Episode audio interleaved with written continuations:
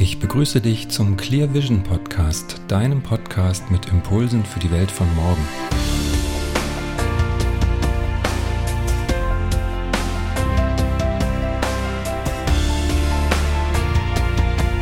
Ich begrüße dich zu dieser Folge des Clear Vision Podcasts.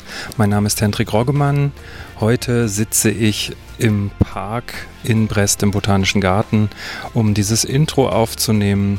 Und ich erinnere mich dabei an das Interview, das ich vor ja, einigen Tagen geführt habe, vor unserer Abreise aus Porto, aus dem Hafen. Denn im Hafen in Porto habe ich Christina Wolf getroffen, die mit ihrer Familie, Mann und zwei kleinen Kindern auf der Segelyacht Serenity auf dem Weg um die Welt ist. Und wie sie darauf gekommen sind, diese Reise zu machen, warum sie diese Reise machen, wie sie das überhaupt können, einfach so aus Deutschland verschwinden auf einer Segelyacht. Dazu erzählt sie gleich mehr im Interview. Ich wünsche dir viel Freude beim Zuhören. Christina, einen wunderschönen guten Morgen. Morgen. Wir sitzen hier zu, naja, gefühlt früher Zeit. Ich glaube, es ist eigentlich gegen neun oder so. Ja. Aber gestern Abend war es spät beim Wiedersehen der Segler im Hafen in Porto. Und ähm, für die Hörer nochmal ganz kurz, ähm, wie wir hier jetzt hergeraten sind, besonders ich. Du erzählst deinen Teil gleich auch noch. Ich bin gerade auf der Reise und besuche einen Freund auf einem Boot und eben jener Freund kannte euch. Mhm. Und im Yachthafen in Portugal gab es jetzt großes Wiedersehen mit Deutschen, ähm, die sich auf Segelturns befinden.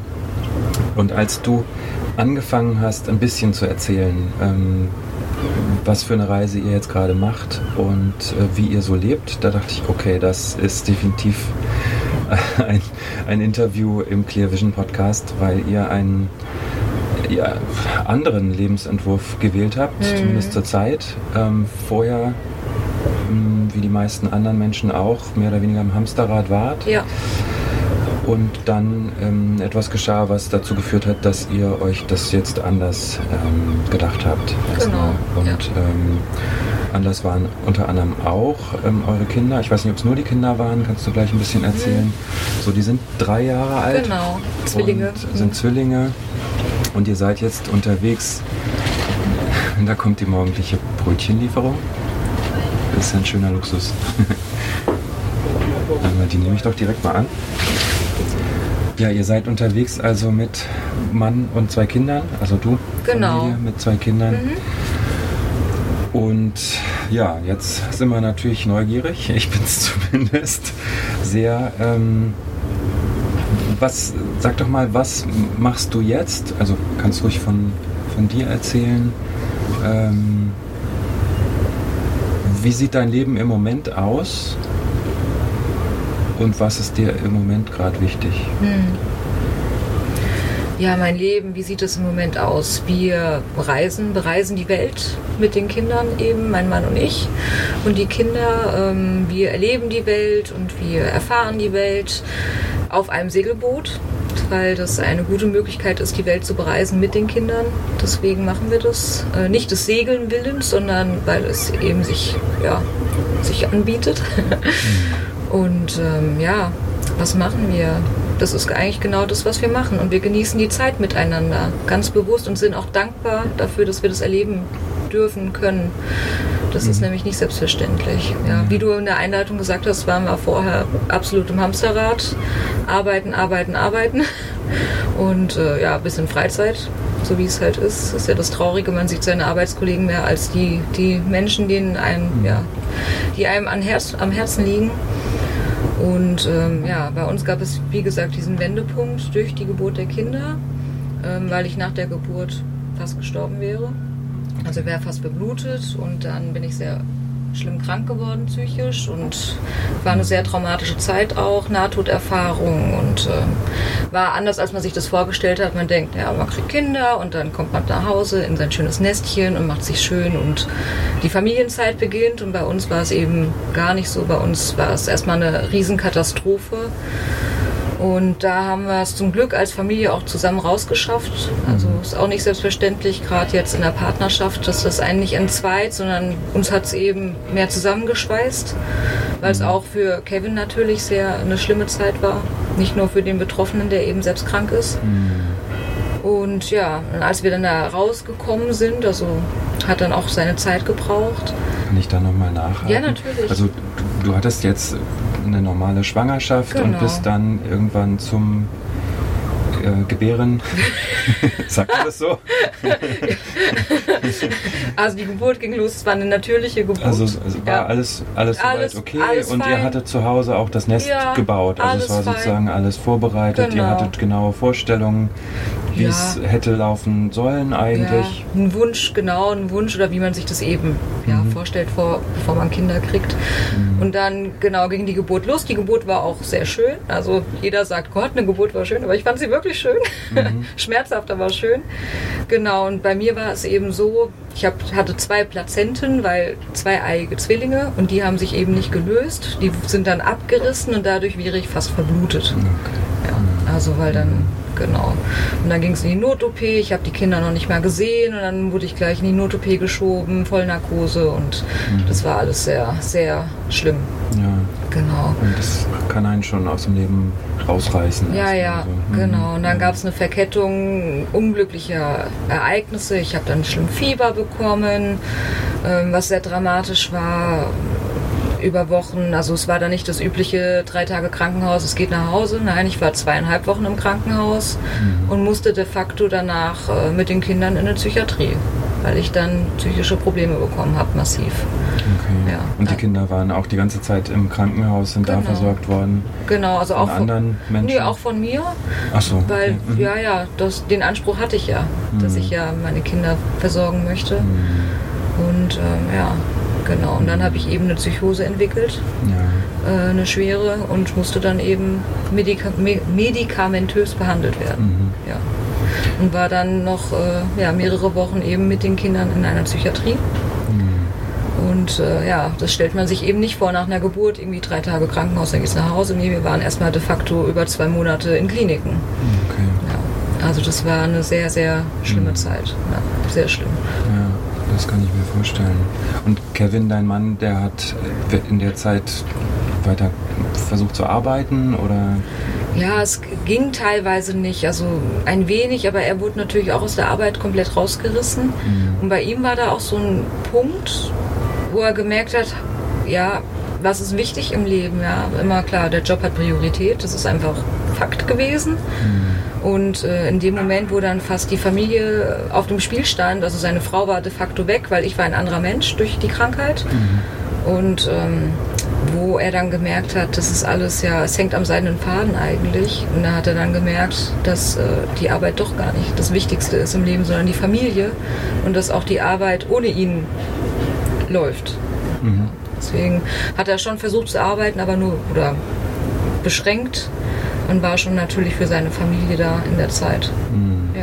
Ja, ich habe gestern schon erfahren, Kevin ist ITler und war damals ITler mit eigener Firma Genau, und hat dementsprechend wahrscheinlich auch sehr, sehr viel gearbeitet. genau, genau.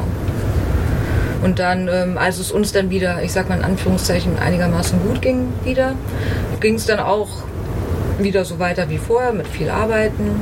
Und ähm, ich bin dann auch wieder arbeiten gegangen, nachdem die Kinder ähm, 15 Monate alt waren.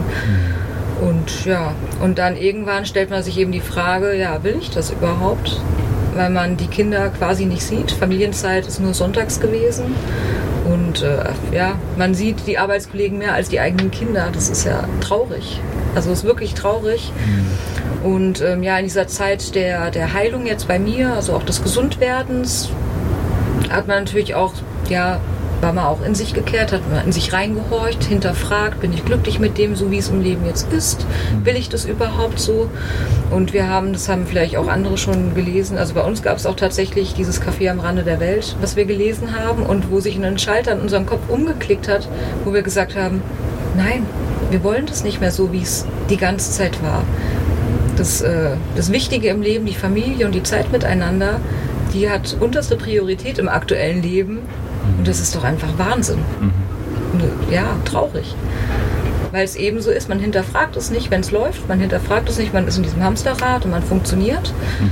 Ähm, ja, leider muss immer irgendetwas passieren, dass man es dann hinterfragt. Bei uns war es eben diese dramatische Zeit nach der Geburt der Kinder. Mhm. Und ähm, ja, und wir haben dann für uns gesagt, nee, wir wollen, wir wollen nicht mehr so leben, wie es bisher war. Wir wollen ja, ja auch die Welt sehen. Ja, das ist irgendwie der wenige Urlaub, den man hat im Jahr.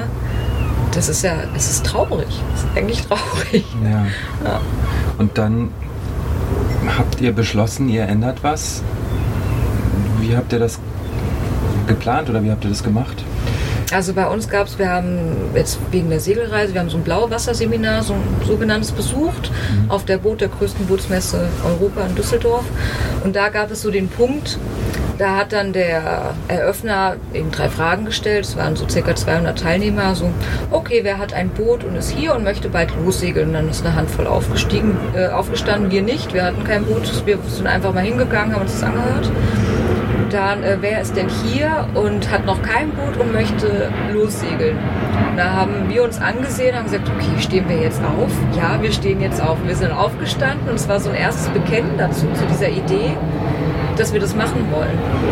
Und dann kam die dritte Frage, okay, und wer ist einfach hier nur um zu träumen? Und dann haben wir uns angesehen und gesagt, nein, wir wollen nicht zu dieser Gruppe gehören, die nur träumt. Wir wollen unseren Traum wirklich umsetzen. Und das war dann der Zeitpunkt, wo wir das dann konkret angegangen sind. Das war 2018, Februar 2018. Und dann ging's los. Kevin hat sich um, äh, ja, intensiv um Bootskauf gekümmert. Und dann haben wir natürlich auch unser Leben entsprechend umgestrickt, Sachen verkauft, ähm, das mit den Jobs entsprechend geregelt ja, alles drumherum organisiert, Impfungen, Kurse besucht, uns darauf vorbereitet eben. Also ein Jahr intensive Vorbereitung. In dem Moment, wo wir gesagt haben, ja, wir machen's und dann ging's los und jetzt sind wir hier. Ja, klasse. Wann seid ihr jetzt tatsächlich losgefahren? Im, dieses Jahr war das, ne? Genau. 2019 im. Ja, April, im April sind wir zum Boot gezogen, also ins Boot gezogen, da haben wir wirklich alles hinter uns gelassen, alles verkauft und ähm, Wohnung vermietet. Was wir nicht mitnehmen, also wir haben wirklich noch wenig eingelagert, ganz wenig und den Rest ist wirklich ja, den Ballast abgeworfen. Mhm. Genau, und dann im Mai sind wir losgesegelt. Also einen Monat hatten wir noch mal Vorbereitungszeit gehabt. Dann sind wir jetzt knapp drei Monate unterwegs. Und wie ist es? Schön, total schön. Also äh, wir haben da auch letztens drüber geredet, so ein bisschen, ja, ähm, ist es so, wie wir uns das vorgestellt haben? Ja, sind wir glücklich? Also wie, wie wir uns das vorgestellt haben? Nein, weil wir hatten keine Vorstellung. Mhm. Es ist besser als unsere Vorstellung, weil wir keine hatten. Und wir sind total glücklich und bereuen es in keinster Weise, diese Entscheidung getroffen zu haben. Weil ähm, ja, viele, denen wir das dann erzählt haben, die haben gesagt, ach, ihr seid ja so mutig und eure Jobs und Wohnung. Und wir haben dann immer gesagt, ja, die Sicherheit, diese vermeint, dieses Sicherheitsgefühl, was ja den Deutschen auch sehr wichtig ist, dieses vermeintliche Sicherheitsgefühl ist eigentlich nur im Kopf. Denn A, man kann seinen Job ganz einfach verlieren, man kann krank werden, wie es bei uns der Fall war. Ähm, es kann alles Mögliche passieren. Und dieses Sicherheitsgefühl, wo dann viele sagen, ihr seid ja so mutig, ja, das haben wir, also wir haben das als, ja, als solches erkannt, dass es das eigentlich gar nicht gibt, diese Sicherheit. Und das ist vielleicht auch. Bei mir schwebte noch so die Frage im Kopf, ähm, was unterscheidet euch von denen, die aufstehen müssten, eigentlich ehrlicherweise und sagen, wir träumen nur. Das sind ja sehr, sehr viele immer. Ne? Ja. Also ich habe das in der digitalen Nomadenbewegung eben Mhm. auch erlebt. Da gehen ja ganz viele auf das DNX-Festival. Die sind auch zwei Jahre später noch angestellt und träumen von Freiheit. Ja, Und ist ja auch okay, wenn man nur träumen möchte. Absolut, genau. Jetzt ist bei euch ja was passiert und du hast es gerade gerade eigentlich schön gesagt. Das, was im Kopf uns blockiert, sind diese falschen Ideen von Sicherheit. Ja. Und eine ist euch mal definitiv weggezogen worden, Ja. nämlich mit der Gesundheit. Ja, Und dadurch war vielleicht die Tür weiter offen. ja, genau. Und es wurde dadurch ähm, aufgezwungenerweise sichtbar gemacht, was wichtig im Leben ist. Mhm. Und wie, wie auch das Leben, was man hat, am seidenen Faden hängt und gar nicht so selbstverständlich ist. Man denkt ja immer, man lebt ewig, es geht immer so weiter, aber das ist ja nicht so. Ja.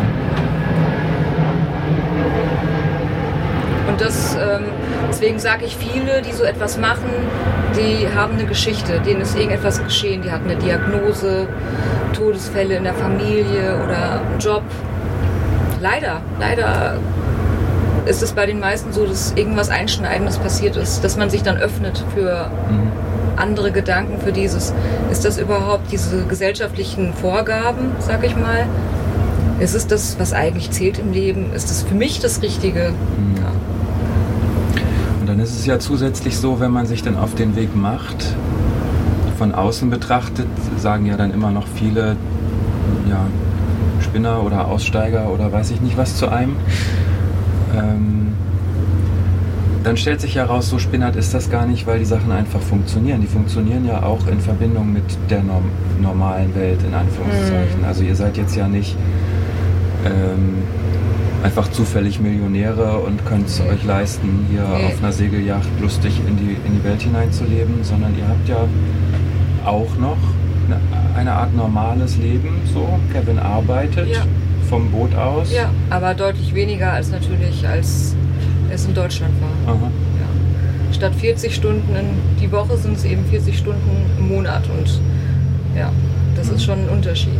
Ich Ja. arbeite auch, ähm, aber sehr flexibel eben durch äh, freiberuflicher Tätigkeit Mhm. im Prinzip und ähm, ja, trotzdem, obwohl wir diesen in Anführungszeichen normale Leben haben mit auch Haushalt und so weiter, sind wir natürlich aus der Norm raus.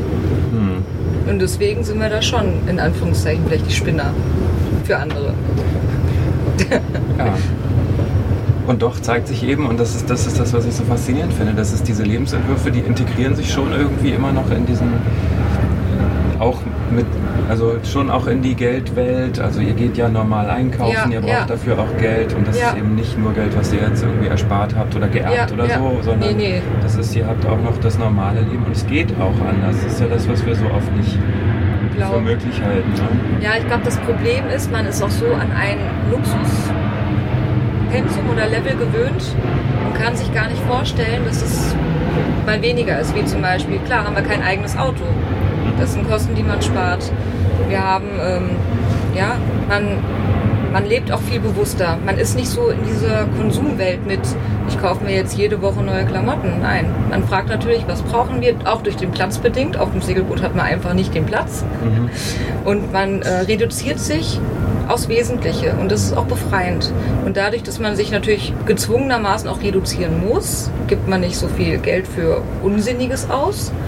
Und deswegen funktioniert das eben auch. Ja. Ja. Aber wenn man natürlich der Typ ist, der eine große Wohnung braucht und den Luxus, ist das natürlich nicht das richtige Lebensmodell. Und für uns, wir sind sehr naturverbunden und ähm, sind auch gerne ja, unabhängig, autonom unterwegs, dadurch, dass wir eben Solarpaneele haben, unseren eigenen Strom erzeugen können und dann auch vor Anker sind, nicht unbedingt jetzt in die Marina unbedingt müssen. Ähm, ja, da spart man natürlich auch wieder viel Geld, weil man im Prinzip keine Miete zahlt, ja, sondern nur die Unterhaltungskosten des Bootes. Also unter, ähm, vor Anker sein heißt ähm, für die Nichtsegler, dass man in irgendeine ruhige Bucht fährt, den Anker runterwirft, hat sein Essen, seinen Kühlschrank und sein Badezimmer sowieso dabei Genau, und braucht eigentlich nichts. genau. Man hat sich und die Natur. Und ähm, ja, Handyempfang hat man auch meistens. Jetzt, wenn man dann arbeiten muss, aber genau. Stimmt, selbst das geht. Überall, Mhm. überall. Also wir haben zu glücklicherweise Jobs, die online, remote möglich sind. Mhm. Ähm, und dann arbeitet man eben auf dem Boot. Ja. Ist ja im Prinzip egal, ob im Büro oder auf dem Boot. Und jetzt lebt ihr ja auf eine Weise bewusst. Hast du mal dir überlegt, welches Zeichen das sein könnte, wenn das jetzt andere sehen? Also, oder was ist, gibt es Punkte, wo du sagst, jetzt, also wer diesem Interview folgt, der hört immer mal wieder Flugzeuge über uns wegfliegen, weil wir in der Einflugschneise zum Flughafen liegen. Diese Flugzeuge fliegen aber nicht zufällig. Die fliegen immer an ganz besonders interessanten Stellen dieses Interviews. Also, wer es jetzt wissen will, mir ist es schon zweimal aufgefallen, kann jetzt nochmal zurückspulen und gucken, wo die anderen Flugzeuge geflogen sind. Das waren immer Punkte, wo es genau passte. Ähm, und jetzt reden wir ja von der Vision. Mhm. Gibt es was, wo du sagst, da macht es Sinn, wenn alle mehr drauf achten oder wo ihr jetzt auch eine persönliche Vision in euer Leben integriert habt? Also ich glaube, ganz wichtig ist einfach diese Dankbarkeit zu haben, dass es einem gut geht, ähm, wie es einem geht. Das ist, glaube ich, also ja, weil die, ja, man nimmt ja alles für selbstverständlich und selbstverständlich ist ja nicht gut. Selbstverständlich ist ja immer schlecht irgendwie, mhm. so gefühlt. Mhm. Was man hat, ja, das ist halt so und ja, man will ja immer mehr. Irgendwie gefühlt. Mhm. Höher, schneller, weiter. Und da sind wir kom komplett von weg. Und unsere Vision ist dann vielleicht einfach dieses höher, schneller, weiter zu hinterfragen. Ist es wirklich das? Von wo kommt eigentlich dieses, ich muss immer mehr leisten? immer mehr machen. Ich bin nicht genug. Und ähm, wenn man dann für sich feststellt, das kommt oft von außen und dann dadurch von einem innen, man macht sich selbst dann diesen Druck und wenn man sich davon löst, ist man einfach selbstzufriedener. Und wir merken, also wie jetzt bei unserer Reise, wir sind viel mehr mit uns im Rein und dadurch natürlich auch glücklicher, leben auch bewusst und halten uns auch vor Augen, dass wir echt dankbar sind für dieses Leben, was wir gerade führen was natürlich reduziert ist für viele. Die würden sagen, das könnten sie nie, weil die brauchen ihre, keine Ahnung, große Badewanne, keine Ahnung. Mhm. Oder ja. Und das ist eine Vision, dieses ja, in sich reinhorchen und dankbar sein für das, was man hat. Und ich glaube, dann geht es vielen einfach viel besser. Man ist ja dann nicht so unzufrieden und mhm. strebt nach etwas, was vielleicht gar nicht so wichtig ist für einen. Mhm. Wie ist es denn jetzt für die Kinder? Ähm, für die ist es ja auch anders als vorher. Die haben jetzt, ich weiß es nicht, haben die vielleicht weniger Spielzeuge als vorher? Ja, ja. Oder ja. ist ja auch nicht so viel ins Brot, ne? Nee. ja klar, die haben weniger Spielzeuge, aber ganz ehrlich, für Kinder ist das gar nicht so wichtig. Die brauchen einen Stock oder eine leere Plastikflasche, sind die glücklichsten Kinder der Welt. Strand, brauchen gar nichts. Mhm. Also dieses Materielle ist Kindern weniger wichtig als den Erwachsenen, glücklicherweise. Aber für die war das schon eine Umstellung von der Wohnung in, auf das Boot. Ähm, da haben sie am Anfang schon, natürlich mussten sie sich umstellen und hatten da auch Probleme, logischerweise.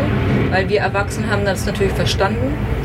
Wenn man ein Kind erzählt, wir ziehen jetzt auf ein Und dann wohnen wir da. Wir haben es ihnen auch erklärt, die sind aber drei Jahre alt und natürlich diese Tragweite konnten sie ja gar nicht verstehen. Ja, und jetzt äh, erzählen sie aber stolz, unser Boot ist unser Zuhause, wir wohnen auf einem Boot und ähm, die freuen sich. Also die merken ja auch, dass wir einfach diese Zeit zusammen haben. Mama, Papa war halt sonst nicht 24-7 da. Mhm. Und ja, wir lernen unsere Kinder jetzt auch erst richtig kennen. Weil wir sie permanent um uns haben. Mhm. Fast permanent. Mhm. Und ich glaube, das wird sie sehr bereichern. Und durch das Reisen, so dieses, was wir uns erhoffen, dieses Weltoffene und ja, tolerante, offener Geist. Ich glaube schon, dass, sie, dass wir ihnen da viel mitgeben können, was in dieser ja, vorgegebenen Gesellschaft in Deutschland, wo man einfach in Schubladen geschoben wird, das geht schon im Kindergarten los, tatsächlich, ähm, ja, nicht passiert wäre. Und die Kinder treffen jetzt ja auch andere Kinder, ja. die mit Familien genauso umherreisen, wie ihr das macht, oder? Ja, das war so ein großer Vorteil. Ja, wie wird es für die Kinder sein, wenn die nicht mit anderen Kindern spielen und keine sozialen Kontakte und um Gottes Willen, ja. Mhm. Und das ist de facto nicht so. Es sind dann vielleicht keine anderen deutschen Kinder. Wir haben jetzt uns mit einer französischen Familie angefreundet. Die haben Kinder im ähnlichen Alter und die können zwar nicht miteinander sprechen, aber die haben ihre eigene Sprache und spielen total toll miteinander und lernen ja auf ihre offene Weise Menschen kennen und andere Kinder. Also da, dass da die, ja, das können wir auf jeden Fall sagen, die Angst oder dieses Vorurteil, das kann auf jeden Fall widerlegt werden. Man trifft immer andere Familien, andere Kinder, die eben das auch machen. Mhm. In anderen Ländern ist es vielleicht einfacher durch offenere Schulsysteme, Möglichkeiten als jetzt in Deutschland. Mhm. Genau, aber es gibt auch andere Spinner wie wir, die das machen. Genau. Ja.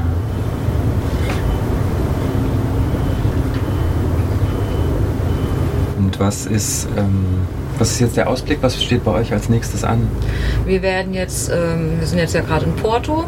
Wir werden weiter die portugiesische Küste entlang segeln und dann geht es von Lissabon nach Marokko, dann ähm, zu den Kanaren und dann über die Kapverden, über den Atlantik. Und dann wollen wir ein Jahr in der Karibik sein. Und ja, dann schauen wir mal weiter. Wir versuchen immer einen offenen Kopf zu haben, um zu sehen, wie geht es uns, wie geht es den Kindern, gefällt uns das noch, was wir eben machen. Aber der Plan ist dann schon durch den Panama-Kanal und dann in die Südsee Richtung Australien. Und weiterhin die Zeit zusammen zu genießen und die Welt zu entdecken. Das ist der Plan. Habt ihr euch eine Zeit gegeben eigentlich, äh, die ihr unterwegs sein wollt und irgendwann wieder sesshaft werden? Oder? Ja, drei bis vier Jahre haben wir uns erstmal gesetzt. Das ist die Zeit, wann die Kinder wieder oder wann die Kinder in die Schule müssten. Wäre dann mit sieben, eigentlich in Deutschland ab sechs, aber wir sagen ein Jahr später macht jetzt, ist jetzt nicht ausschlaggebend. Mhm. Genau. Und das ist so unser aktueller Zeitrahmen, aber man weiß nie, was passiert in dieser Zeit. Der Plan ist schon, nach Deutschland zurückzukehren und ähm, dann nicht, wo wir vorher im Rhein-Main-Gebiet gewohnt hatten, da zurückzukehren, sondern eher Richtung Alpen, weil ja in den Bergen unser Herz auch ein Stück weit liegt mhm. und da die Lebensqualität äh, unserer Meinung nach auch höher sein könnte als jetzt im Rhein-Main-Gebiet, wo es nur ums Arbeiten geht und keine schöne Luft, äh, keine gute Luft, keine schöne Natur. Mhm. Genau, das ist unser Zeitrahmen der aktuelle. Und du bloggst ja auch, das heißt, wer jetzt neugierig ist, ähm, zu erleben, wie die Reise weitergeht, davon abgesehen, dass wir vielleicht irgendwann noch ein Interview machen, ähm, kann das jetzt live verfolgen. Wie oft, ja. wie oft schreibst du eigentlich? Ich versuche einmal die Woche zu bloggen mhm. und ähm, darüber hinaus gibt es dann auch noch Facebook und Instagram, da gibt es dann regelmäßig auch einfach Bilder mit kurzen genau Geschichten, was wir gerade machen und Hintergrundinformationen. Genau, aber auf dem Blog ähm, versuche ich einmal die Woche zu bloggen. Mhm. Sag nochmal die, die Webseite. Ist serenity-sailing.de. Serenity heißt unser Boot. Gelassenheit zu Deutsch. Das ist so unser Motto. Das ist der richtige Name, ja. Genau. Mhm. Und ähm, da kann man uns verfolgen. Wir freuen uns über jeden, der uns verfolgt. Und Genau. Also serenity-sailing.de. Genau, aber kommen sollte auch funktionieren. Ach so, komm habt ihr auch. Ja, super. Und ich werde es auf jeden Fall in den Shownotes verlinken, Instagram und Facebook auch. Mhm. Dann kann man es direkt anklicken und euch da auch kontaktieren. Ja. Und wer ähm, ähnlich verrückte Ideen hat und hätte Fragen, dürfte sich vielleicht auch auf jeden Fall mal an euch wenden. Ja, ja. Und Erfahrungen teilt ihr da ja sowieso. Ja. Ja, großartig. Ja. Ähm, dann wünsche ich euch auf jeden Fall erstmal noch eine ganz wunderbare Reise und bedanke mich ganz herzlich für das Interview. Ja, ich freue mich, gerne. dass das so spontan geklappt hat. Klar. Kurz weggefangen und ähm, gleich mal ausgefragt. Vielen Dank. Gerne. Ich hoffe, dieses Interview hat dich inspirieren können und hat dir Freude bereitet. Du findest weitere Informationen, wenn du der Reise folgen möchtest, auf der Webseite Serenity Sailing, die ich auch nochmal in den Show Notes verlinken werde. Christina bloggt regelmäßig und berichtet aus dem Alltag der segelnden Familie und auch den ja, besonderen Ereignissen, die dabei immer wieder auftauchen. Interessant zu lesen und sicherlich spannend auch für die, die jetzt noch keine Weltreise planen. Schau da mal rein und hör vor allem auch mal wieder rein in diesen Podcast. Wenn du es noch nicht getan hast, dann abonniere ihn gerne. Und wenn dir die Folge gefallen hat, dann hinterlass doch eine positive Bewertung auf iTunes. Wir hören uns in der nächsten Woche wieder. Da habe ich wieder einen interessanten Interviewgast für dich ausgefragt und ich freue mich schon darauf, dir das nächste Interview präsentieren zu dürfen. Fürs Erste sage ich mal Tschüss hier aus dem Botanischen Garten in Brest. Bis bald.